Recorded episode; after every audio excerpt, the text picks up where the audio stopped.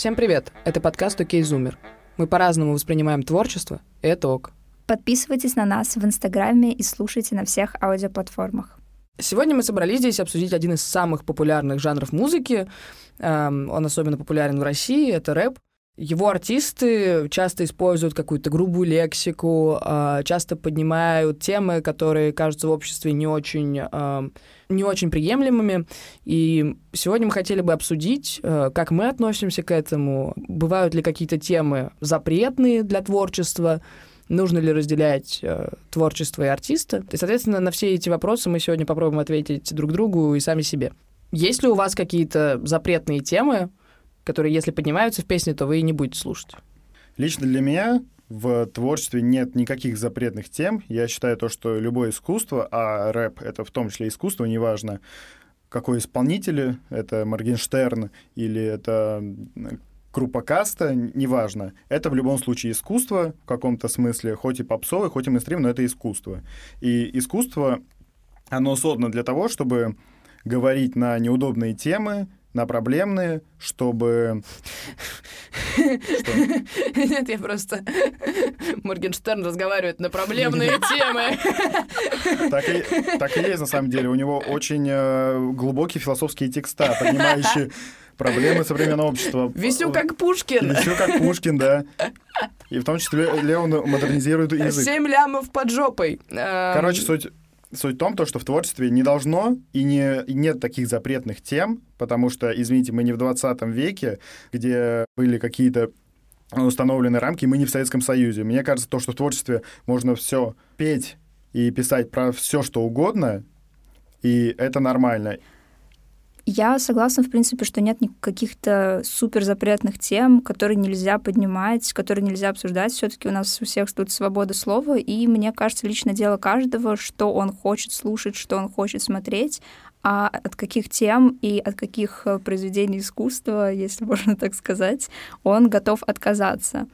Ну вот ты от каких готова отказаться? Я, в принципе, готова отказаться от всего, что плюс-минус пропагандирует расизм, сексизм и какое-либо насилие.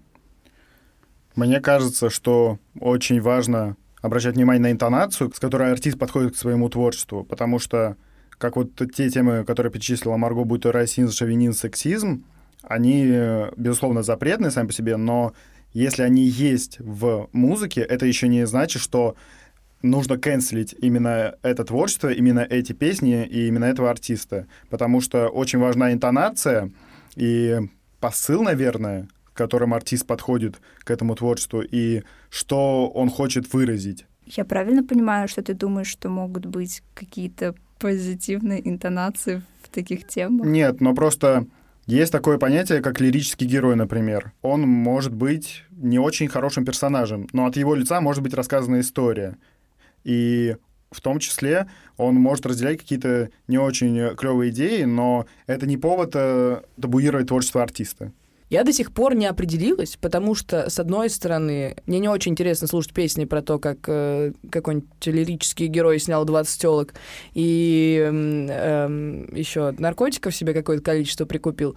Но при этом, знаете, иногда бывает настроение, когда ты едешь и представляешься героем какого-нибудь просто сериала, и у тебя настроение послушать про 20 телок. Но вот в тему интонации, что я имел в виду, это то, что иногда это может быть максимально серьезный и шуточный текст, который э, в котором автор не пропагандирует, э, я не знаю, бесконечные сексуальные связи с кем попало и употребление Бесконечные наркотиков. сексуальные связи. Этому человеку 20 лет. Бесконечные сексуальные связи.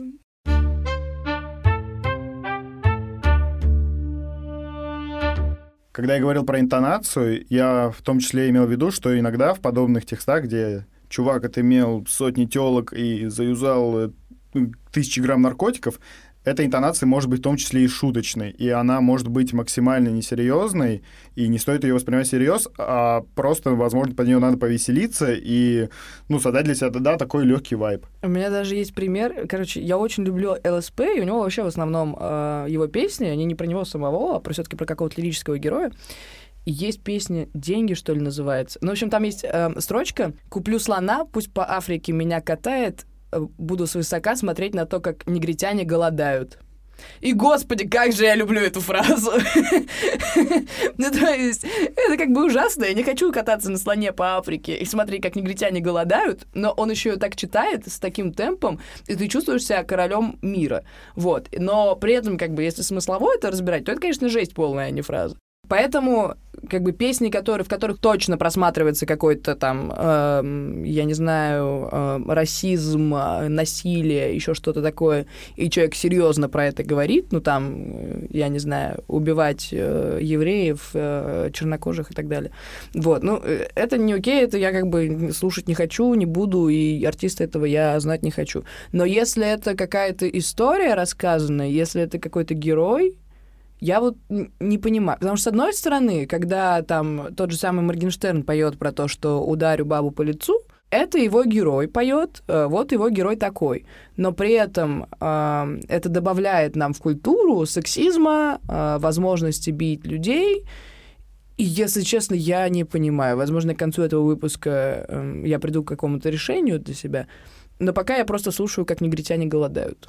А те примеры, которые вы обсуждали, мне кажется, они в том числе делают нормы и подобное поведение к людям. И некоторые могут послушать такую песню, услышать этот текст и, возможно, подумать, что такое поведение — это ок. Ну, это проблема человека, который это послушает да.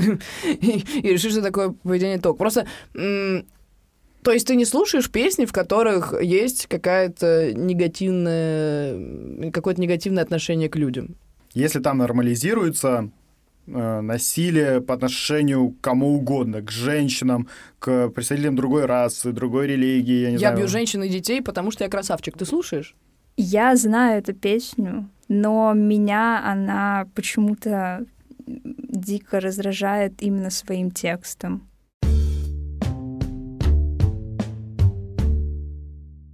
Искусство не может пропагандировать зло. Это мое убеждение по жизни, потому что искусство, наоборот, э, избавляет человека и, может, в каком-то смысле сублимирует его э, какие-то э, злые эмоции, качества и дает ему пережить опыт лирического героя.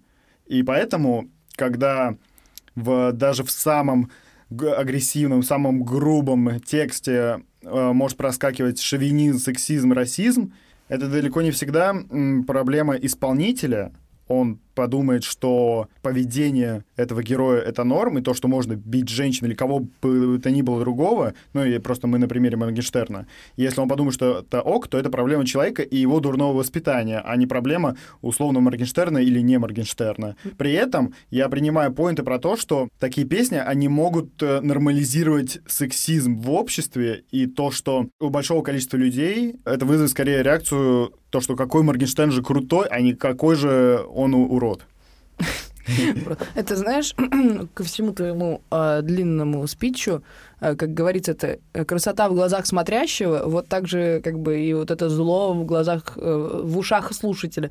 Вот, потому что, да, конечно, твое восприятие, наверное, первичнее, чем э, то, что ты слышишь, потому что ты можешь воспринять совершенно по-разному. Две песни, что та же самая песня Стрыкала, это же Степ очевидный, но кто-то это может послушать и пойти реально бить женщин и детей, потому что он красавчик. Вот. Но как эти люди воспитываются? Мы же все с вами понимаем, что мы воспитываемся не только семьей, мы еще воспитываемся являемся обществом.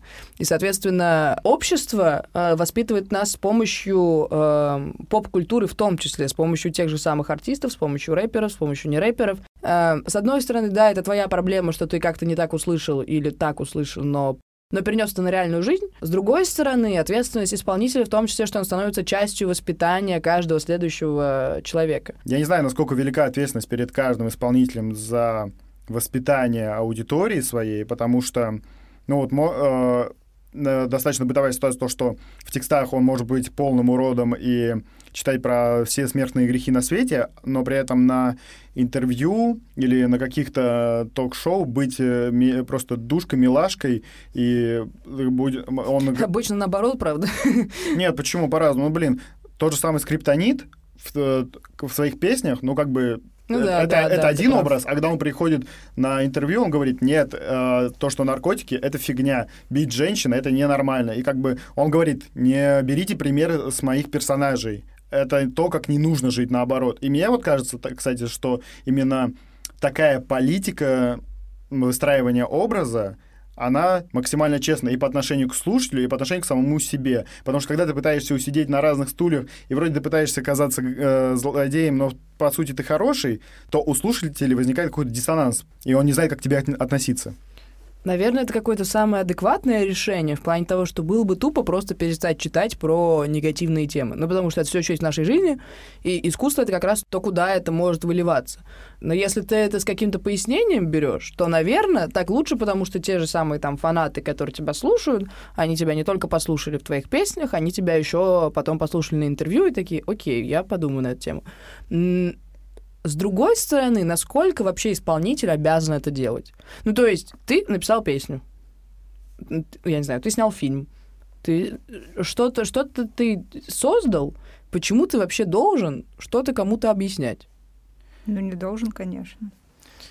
Нет, вообще, как мне кажется, ну, по сути, ты не должен, но, к сожалению, в современном мире и в медиа оно может вызвать разные эмоции, и разные люди по-разному будут воспринимать его. И, по, и некоторые могут найти там, ну, какую-то даже пропаганду, поэтому если... Некоторые Роскомнадзор всегда может найти пропаганду. Да, пропаганду чего угодно, но просто а, если твое творчество вызывает резонанс, и если с тебя спрашивают, то, наверное, ты должен пояснить, хотя бы э, дать отмашку, то, что, э, ребят, ничего плохого я не имел в виду, а дальше воспринимать как хотите.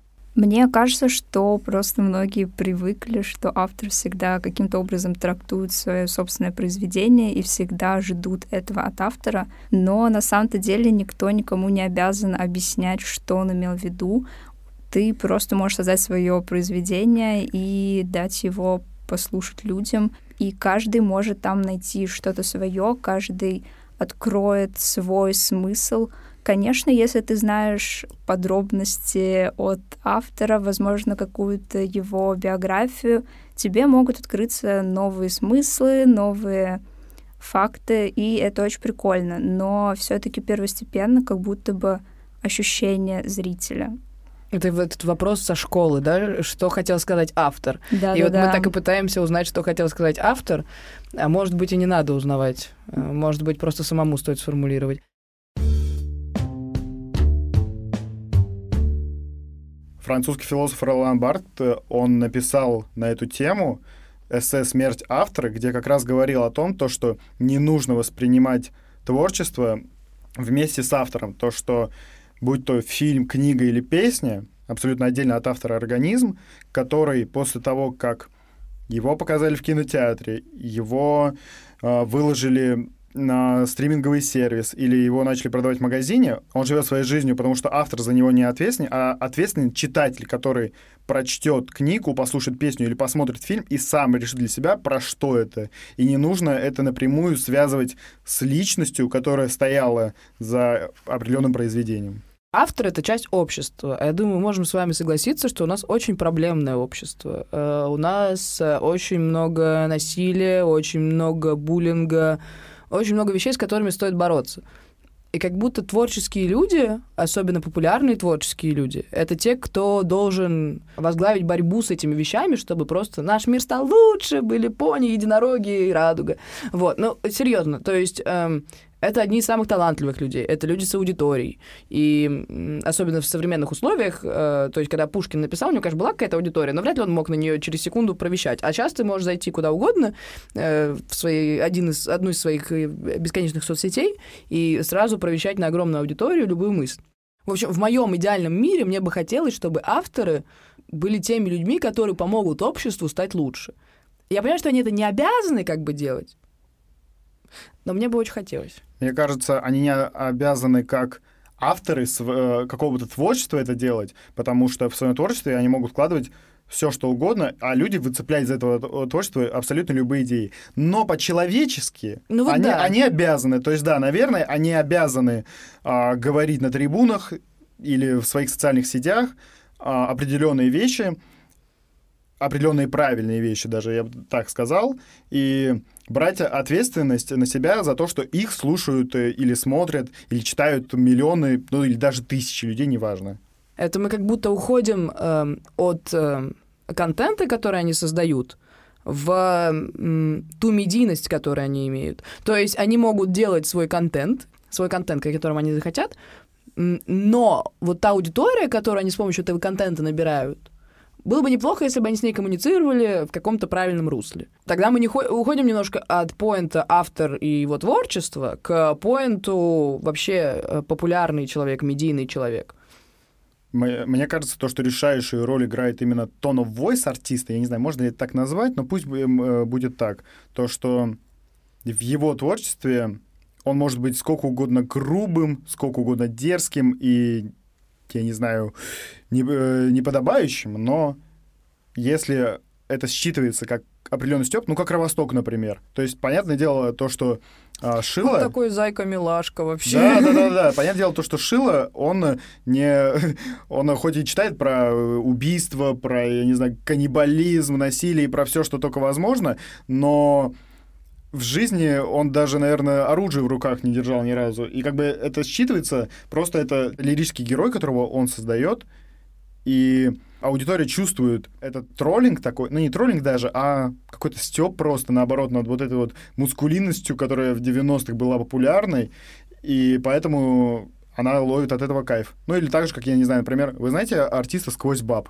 Да. Вот, у него, та, у него то же самое, он постоянно, э, у него куча таких дерзких панчей про девушек и про секс, но при этом он делает настолько шуточно и настолько иронично, что, ну, к нему нет э, вопросов.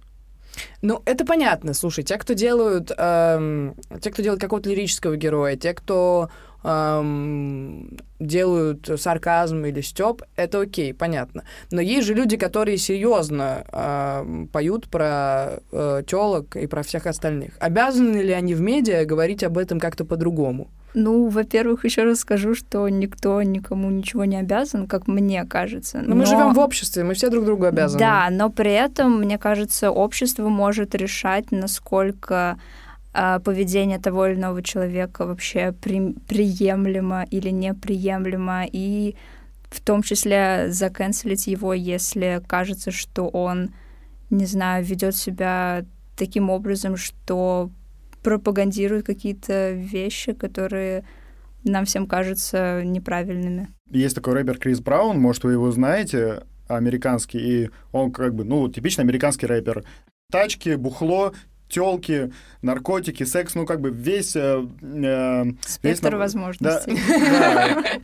Суть в том, что в его творчестве постоянно прослеживались эта, эта тематика, но потом выяснилось то, что он в реальной жизни бьет женщин, и как бы после этого общество его заканцелило. Ну, потому что, чувак, песни песнями, а как бы в, в обычной жизни давай ты не будешь все это на обычную жизнь переносить.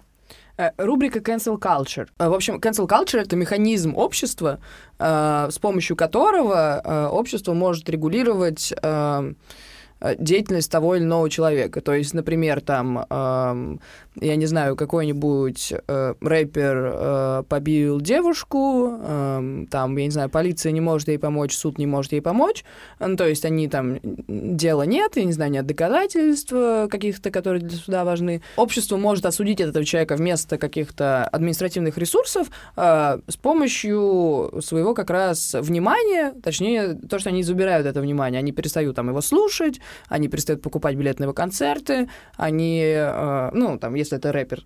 Э, и, соответственно, таким образом э, человек получает по заслугам от общества. Это важно разделять с хейтерами и буллингом, потому что все-таки это разные вещи. То есть cancel culture скорее про то, что э, именно от слова cancel, отменять. То есть не помнить про этого человека, убрать его из своего медиаполя, лишить его своего внимания, соответственно, лишить его денег. А, потому что если у него нет аудитории, у него нет денег. Да, например, есть очень интересный кейс э, Регины Тодоренко, когда ее заканцелили не только ее аудитория, но и ее какие-то партнеры.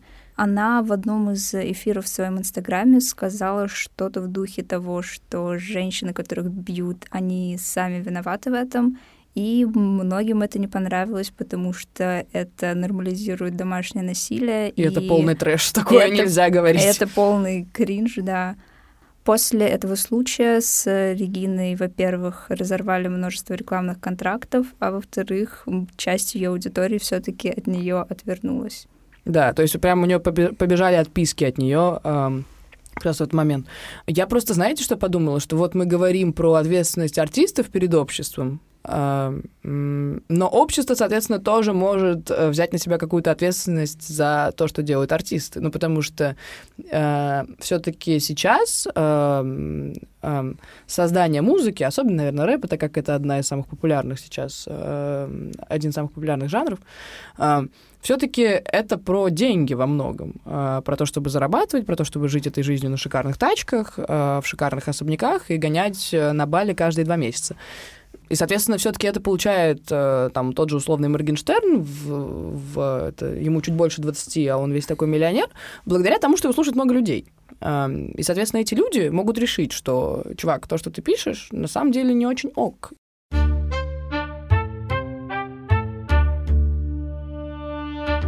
Настолько должно быть э, развито самосознание в обществе, настолько должно быть развито гражданское общество, что, мне кажется, нам до этого очень далеко.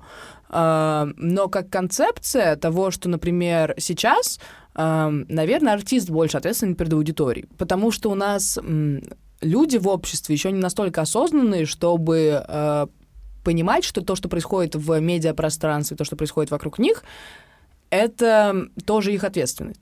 А вот артисты, какие-то отдельные личности, уже могут осознавать и там э, как-то пропагандировать э, противоположные вещи. Я с тобой а, согласен только частично, потому что ты говоришь про российское общество, в первую очередь, но, да, да. но ведь э, все эти темы, которые поднимают э, российские исполнители, их же поднимают и американские спокойно, и, в общем-то, э, там такая проблема не стоит. Там э, стоят другие проблемы, скорее связанные с расовой тематикой, э, особенно в свете событий последнего года. Именно... Ну, слушай, потому что у них накалена в обществе расовая тематика, а у нас в обществе накалена тематика домашнего насилия. Ну, то есть, мне кажется, это одна и та же проблема, просто в разных странах. Рэперы там, они абсолютно спокойно читают и про расовые проблемы какие-либо и триггеры, и также про насилие, ну, или такое э, сексистское отношение к женщинам. Мой point был в том, что у них это очень сильно уравновешено, что ли, потому что, потому что у них есть как э, представители сильный с одной стороны, так и с другой. Ну, то есть, как бы на каждого, э, я не знаю, 50 цента или офсета найдется своя Cardi B, которая сама будет э, читать про то, какая она крутая, и про то, что она сама может заработать себе все бриллианты и все сумки Луи Виттон. Я не говорю про то, что э, общество должно канцелить человека за то, что он читает про, э, про, про битье женщин или про, про расовые какие-то штуки или еще что-то.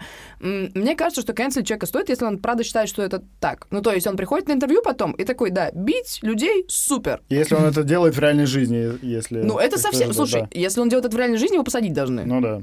Поэтому, как бы, тут немножко не общество должно решать, а, как бы, судебные инстанции. Но, к сожалению, так не всегда работает, но все-таки да, как бы Короче, на мой взгляд, есть как бы там три уровня, эм, сейчас это немножко категоризации в нашу жизнь, есть три уровня взаимодействия артиста с какими-то там сложными темами. Первый, он просто читает про них, Тут есть там ответвление про то, он читает про это сарказм или не сарказм, но без разницы, это творчество. Э, мне кажется, за него не стоит канцелить, потому что, ну, как бы, человек создал это, ты можешь это как бы сам не слушать, но вот как общественное движение cancel culture, мне кажется, что это не должно быть. Потому что каждый имеет право писать про то, что он хочет. Дальше не хочешь, не слушай.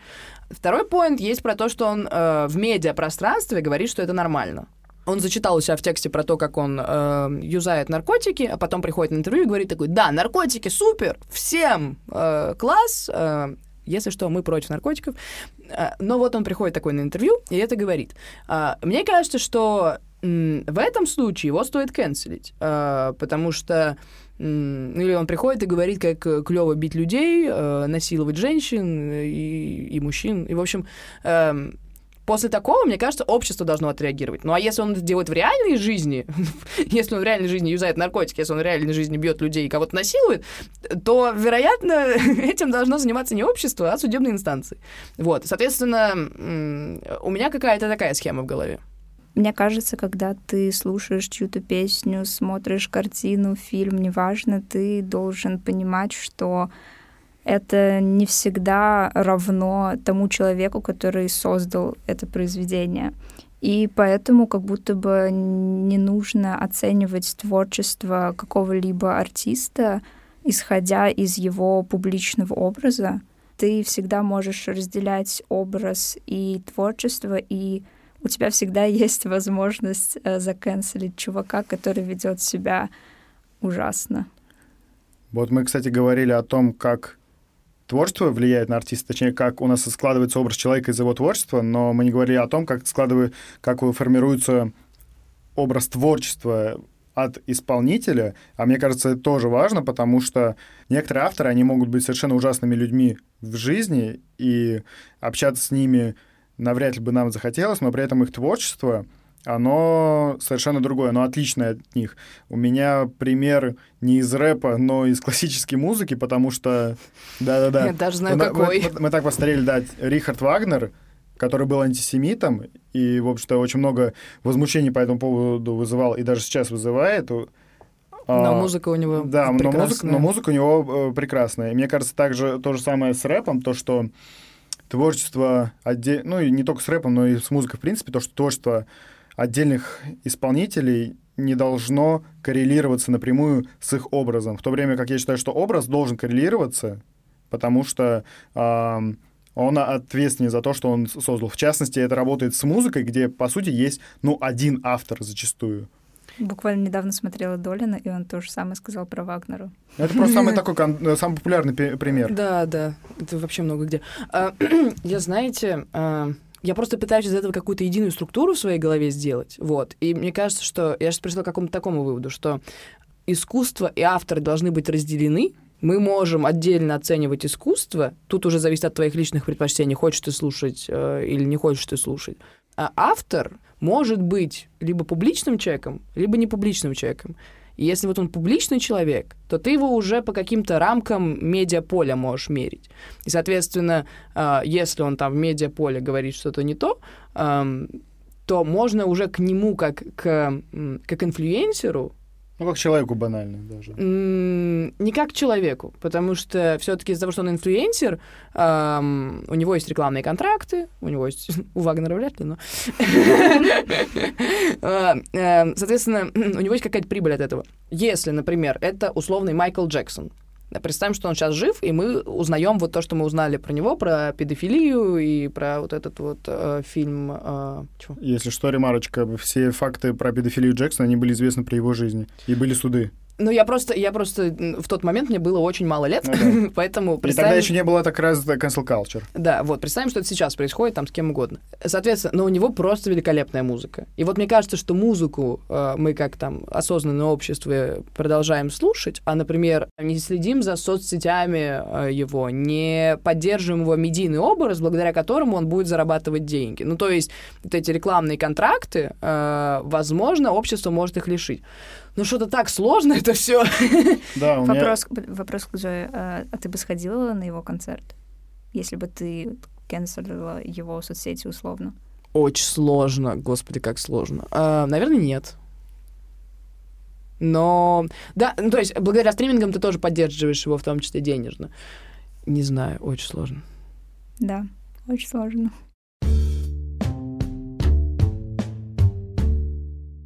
Кажется, что чтобы прийти к выводу э, в этой теме, нужно обсуждать это примерно годика так два, где-нибудь сидя э, и попивая э, желательно винишко. И кажется, что мы продолжим тему cancel culture в каком-нибудь из следующих выпусков, потому что она очень интересная и очень глубокая. Э, если у вас есть какие-то мысли на эту тему, я думаю, они есть, потому что наши мозги взорвались уже, если честно, э, то пишите их, пожалуйста, в комментариях. Будем рады подискутировать там, э, может быть, что-то взять там для следующего выпуска, пообщаться с вами.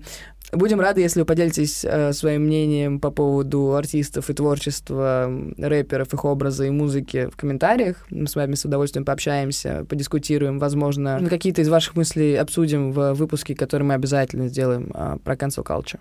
С вами были Зоя. Всем пока. Лева. Пока всем. И Марго. Пока-пока. Слушайте нас на всех аудиоплатформах в Apple подкастах, Google подкастах, Яндекс.Музыке и Кастбоксе.